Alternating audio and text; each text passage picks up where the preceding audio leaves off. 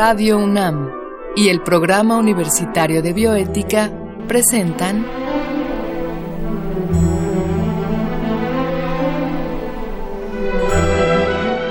El Árbol de las Ideas.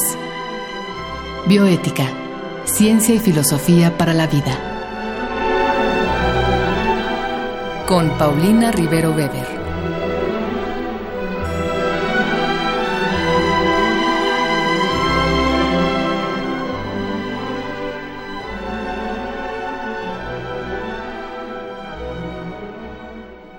Gran saludo a todos los radioescuchas. Soy Paulina Rivero Weber, directora del Programa Universitario de Bioética.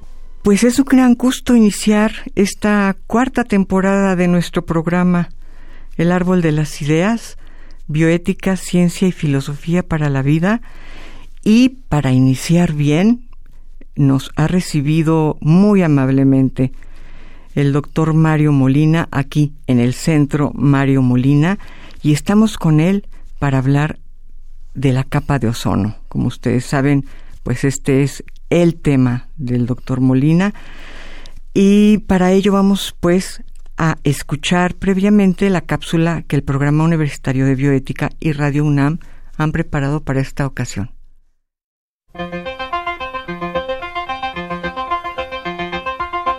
Aunque en los orígenes de la civilización la humanidad era consciente de su unión con la naturaleza, el desarrollo de la misma nos llevó a pensar que el regalo de la sabiduría era, seguramente, el modo en el que la divinidad nos entregaba la tierra para dominarla. De modo que durante siglos los seres humanos nos consideramos un grupo privilegiado y por ello alejado del mundo natural. Por lo tanto, nuestras acciones para el desarrollo social, tecnológico y científico se realizaban sin tomar en cuenta nuestra dependencia de la naturaleza, o mejor dicho, nuestra codependencia.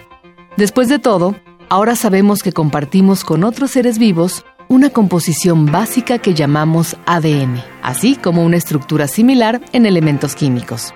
Nos hemos adaptado a las condiciones ambientales que definen todo el planeta y al mismo tiempo, este ha cambiado en respuesta a la presencia de vida en él así como las especies nos hemos adaptado unas a otras para convivir mutuamente.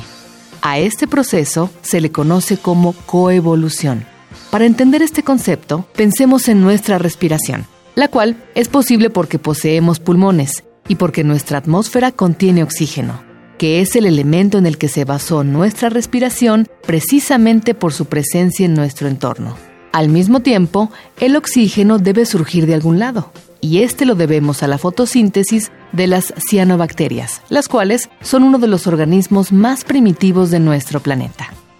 De igual manera, en un afortunado y preciso diseño de nuestro hogar, el oxígeno se encuentra en las proporciones adecuadas para sostener nuestra vida, pues entre 10 y 15 kilómetros por encima de la superficie terrestre, los átomos de oxígeno se unen en tercias para crear moléculas de ozono, en este estado, el oxígeno se vuelve tóxico para los seres humanos, pero al mismo tiempo necesario, pues la acumulación de ozono en las alturas ayuda a filtrar los rayos ultravioleta provenientes del Sol, los cuales son muy dañinos para los seres vivos.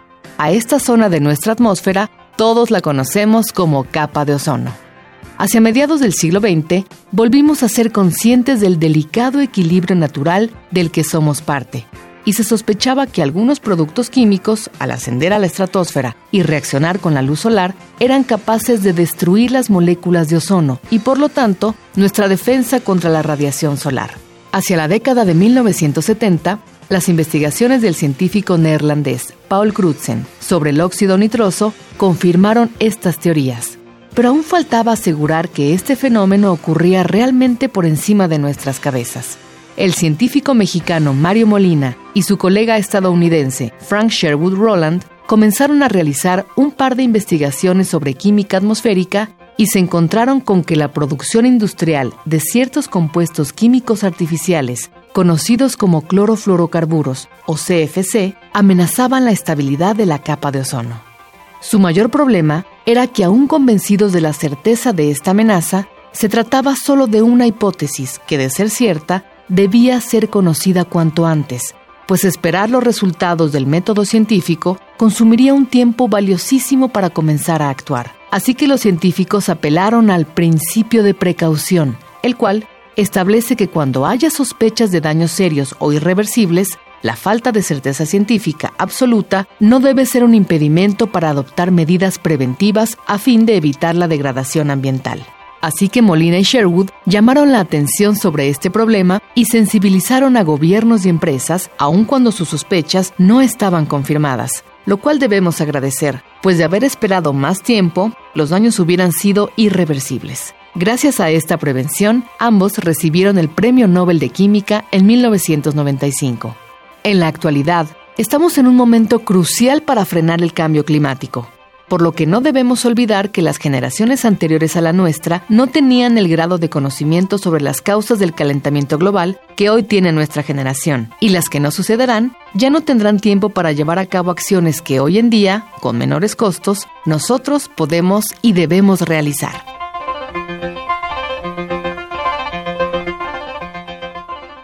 Doctor Mario Molina, yo quisiera hacerle una pregunta. ¿Qué fue lo que le llevó a estudiar la relación entre la capa de ozono que rodea al planeta y los gases industriales que lo estaban destruyendo? ¿Cómo fue que usted entró en esto?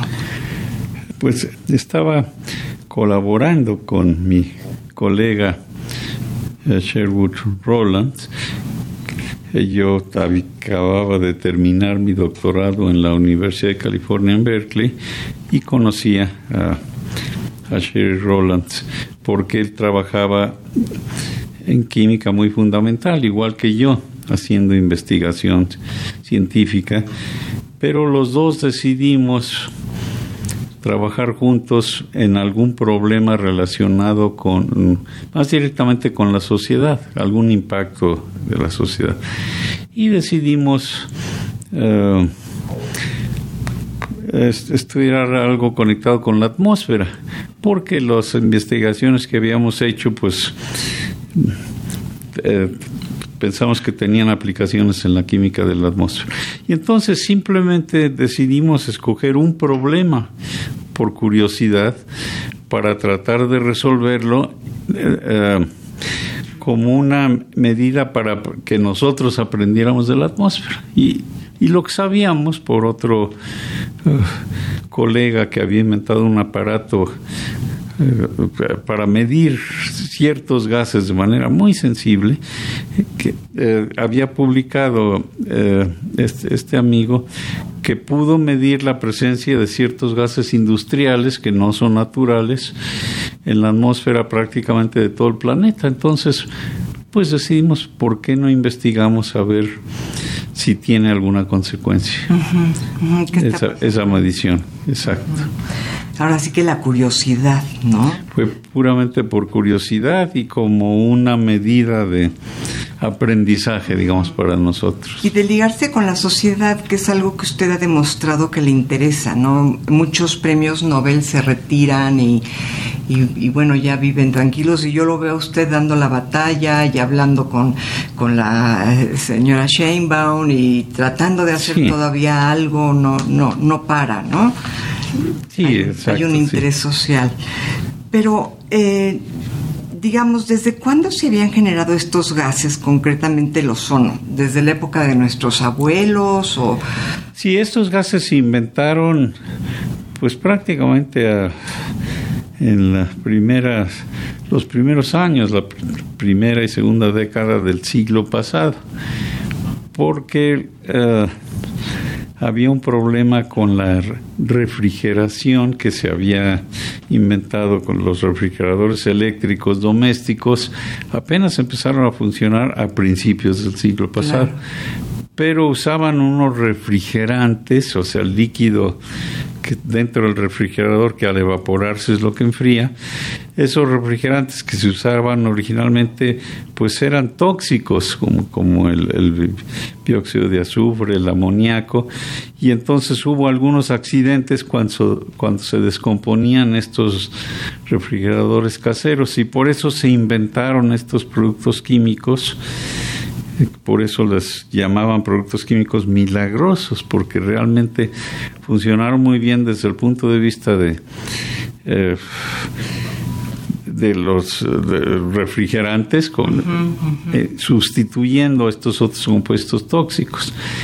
Y una de las propiedades muy interesantes de estos gases que se inventaron, eh, pues es que no hacen daño, los puede uno respirar por contraste con el amoníaco y el, dióxido de azufre, los otros refrigerantes que se usaban antes.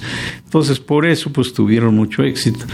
Y por eso encontraron otras aplicaciones, quizá la más, eh, la, que más cantidad eh, pues produjo fue en los aerosoles, las latas de aerosol.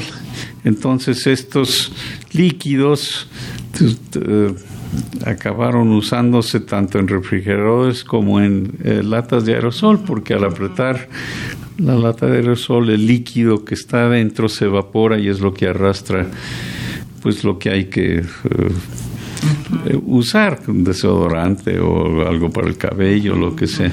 Y entonces, pues por eso todos estos gases industriales empezaron a acumular en la atmósfera. Pero cuando se pudieron medir por primera vez por nuestro colega Jim Lovelock, eh, pues las cantidades eran muy pequeñas, se medían en partes por trillón, pero la expectativa es que pues fuera poco a poco aumentando esa concentración.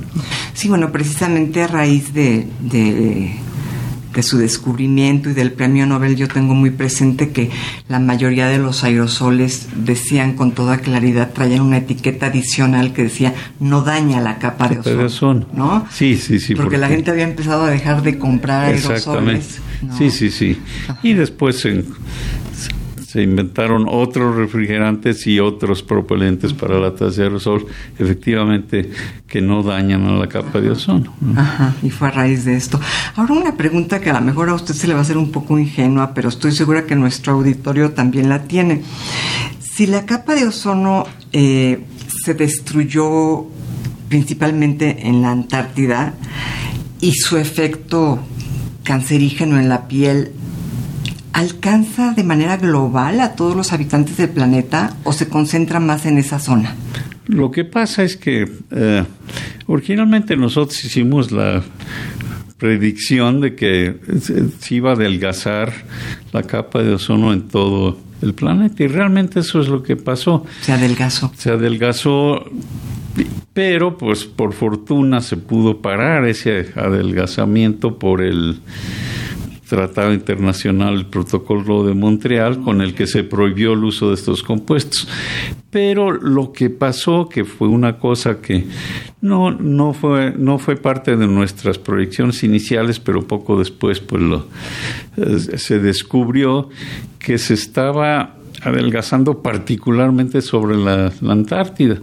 Y eso pues por suerte para la humanidad, porque pues muy poca gente vive en la Antártida, que es donde eh, realmente en la primavera se adelgaza enormemente las partes de la estratosfera, que es donde está esta capa, donde normalmente el, ozono es más abundante, estaba desapareciendo en las primeras semanas de la primavera más del 95, 98% del ozono.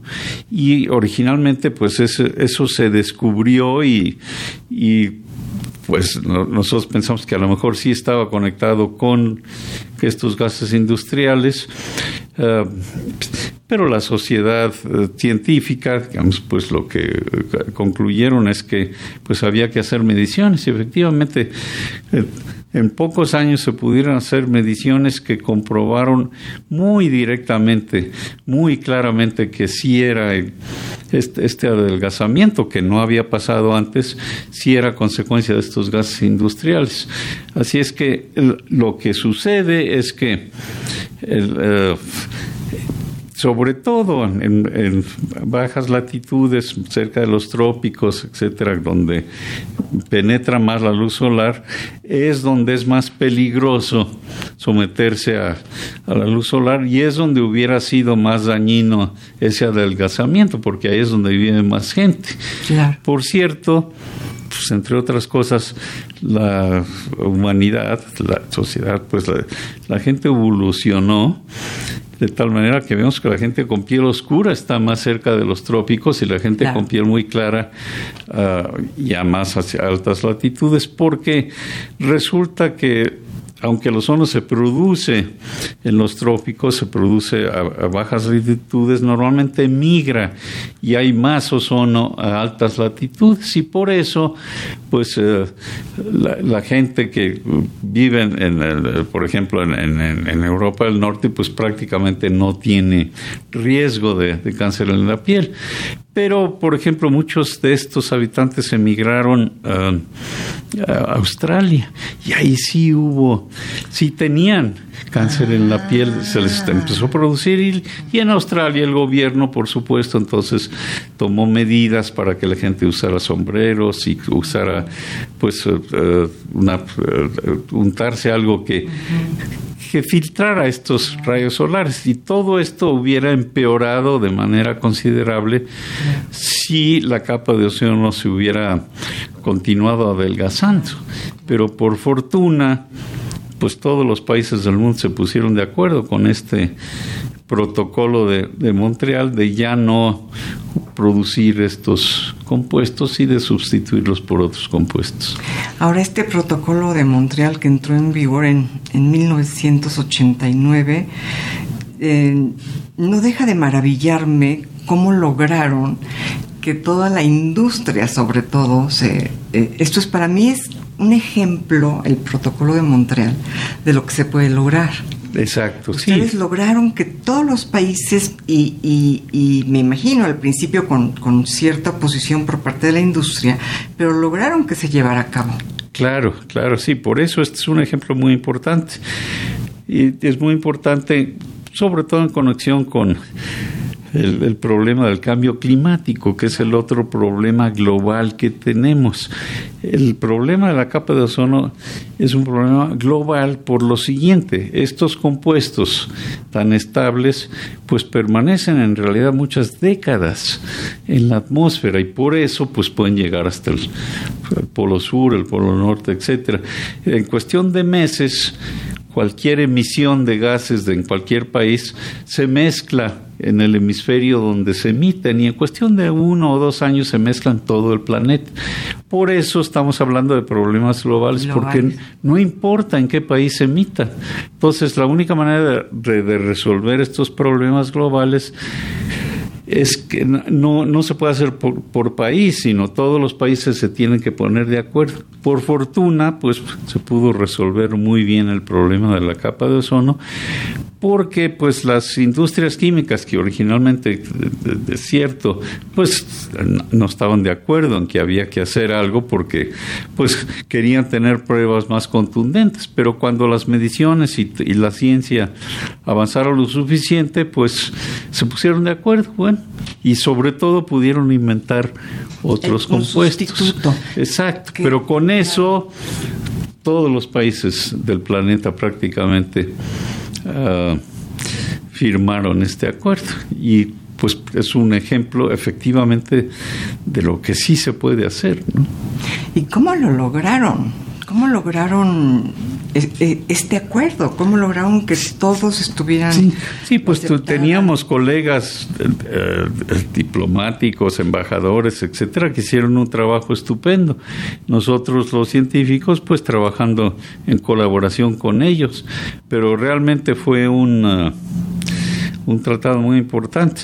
Una parte interesante del tratado es que se acordó que los países desarrollados hicieran un fondo financiero, un fondo monetario para ayudarle a los países en desarrollo a hacer la transición.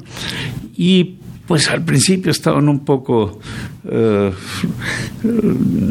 pues dudosos de, de, de, de, establecer digamos este mecanismo de poner recursos. Resulta que los recursos desde el punto de vista de la economía global pues no tuvieron, no tenía ningún impacto en los países ricos prácticamente pero sí tuvieron un impacto muy importante para que los países en desarrollo todos firmaran y pudieran hacer su transición a, a, dejar de usar estos productos eh, pues dañinos dañinos para el medio ambiente y este es otro ejemplo no esto esto que me está diciendo ahorita es otro ejemplo de cómo los países ricos sin afectar su economía, sin, sin sentirlo prácticamente, pueden hacer una gran diferencia respecto a los países pobres. Exactamente, porque al fin y al cabo pues fueron los países ricos los que empezaron a contaminar. Claro. Así es que eh, pues el acuerdo era eh, importante y por fortuna pues eh, se pudo lograr. Ahora, me imagino que a pesar de que ya desde hace años no se usan estos productos que dañan la atmósfera en cuanto a ozono. Me imagino que todavía no, no se ha recuperado la capa. No sé si hay alguna manera de, calcular para cuándo se podrá recuperar, pero yo tendría aquí dos preguntas, doctor. Una es, ya que uno de los efectos principales es el cáncer en la piel, eh, ¿estos productos que nos venden como bloqueadores funcionan realmente? Eh, sí, sí funcionan los, los bloqueadores eficientes, porque pues es relativamente sencillo eh, ponerle a estos bloqueadores, pues son compuestos que absorben esta luz ultravioleta que es la que causa pues el cáncer en la piel. Así es que por fortuna sí es algo que se puede controlar.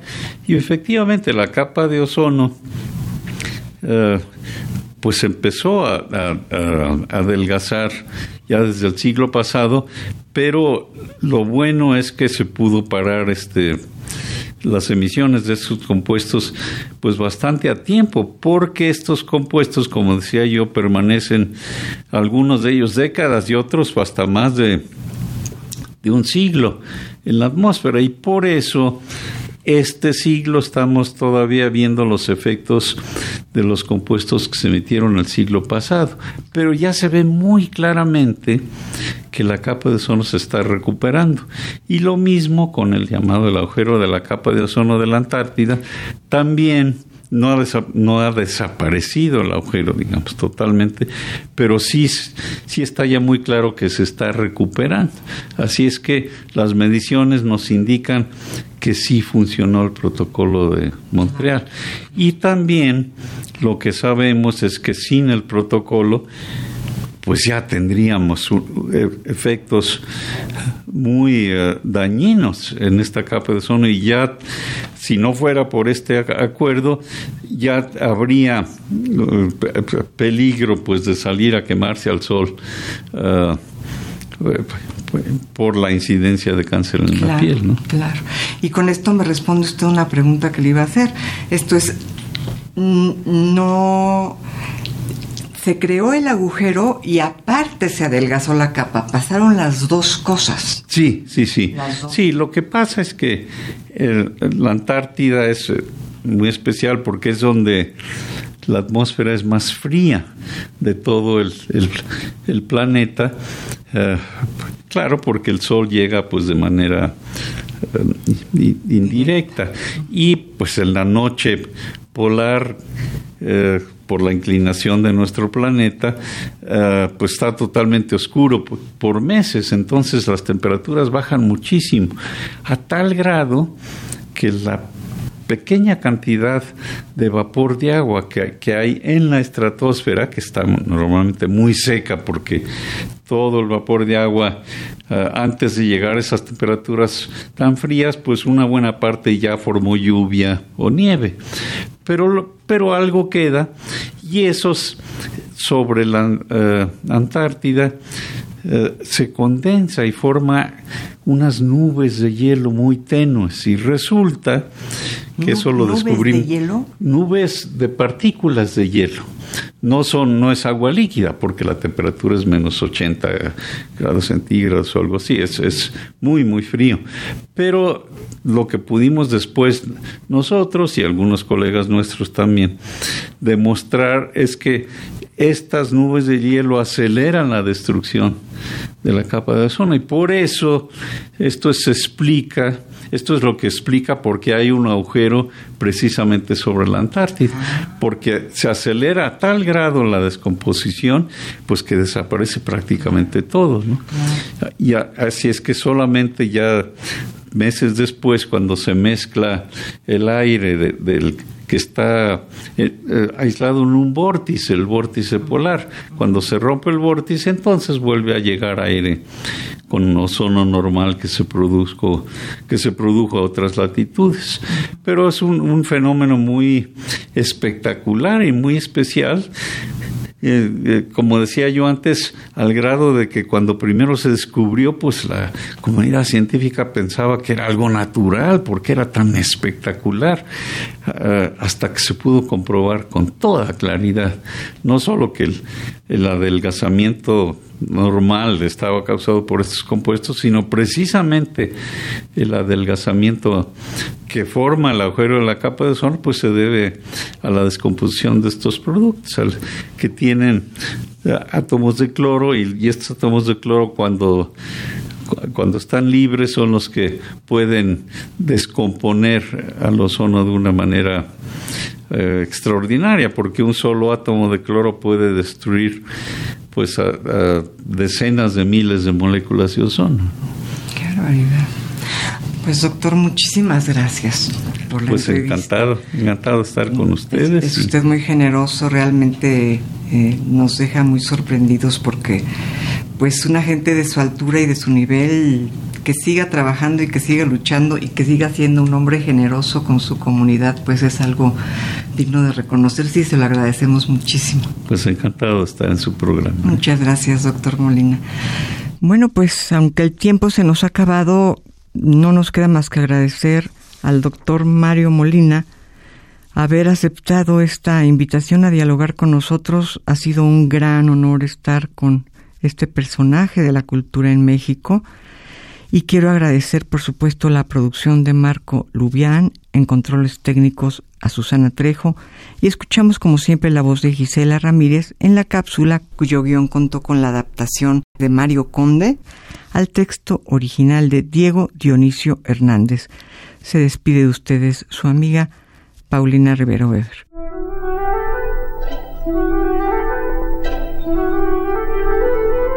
Radio UNAM y el Programa Universitario de Bioética presentaron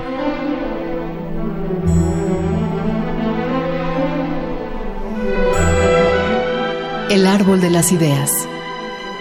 Bioética, Ciencia y Filosofía para la Vida. Con Paulina Rivero Weber.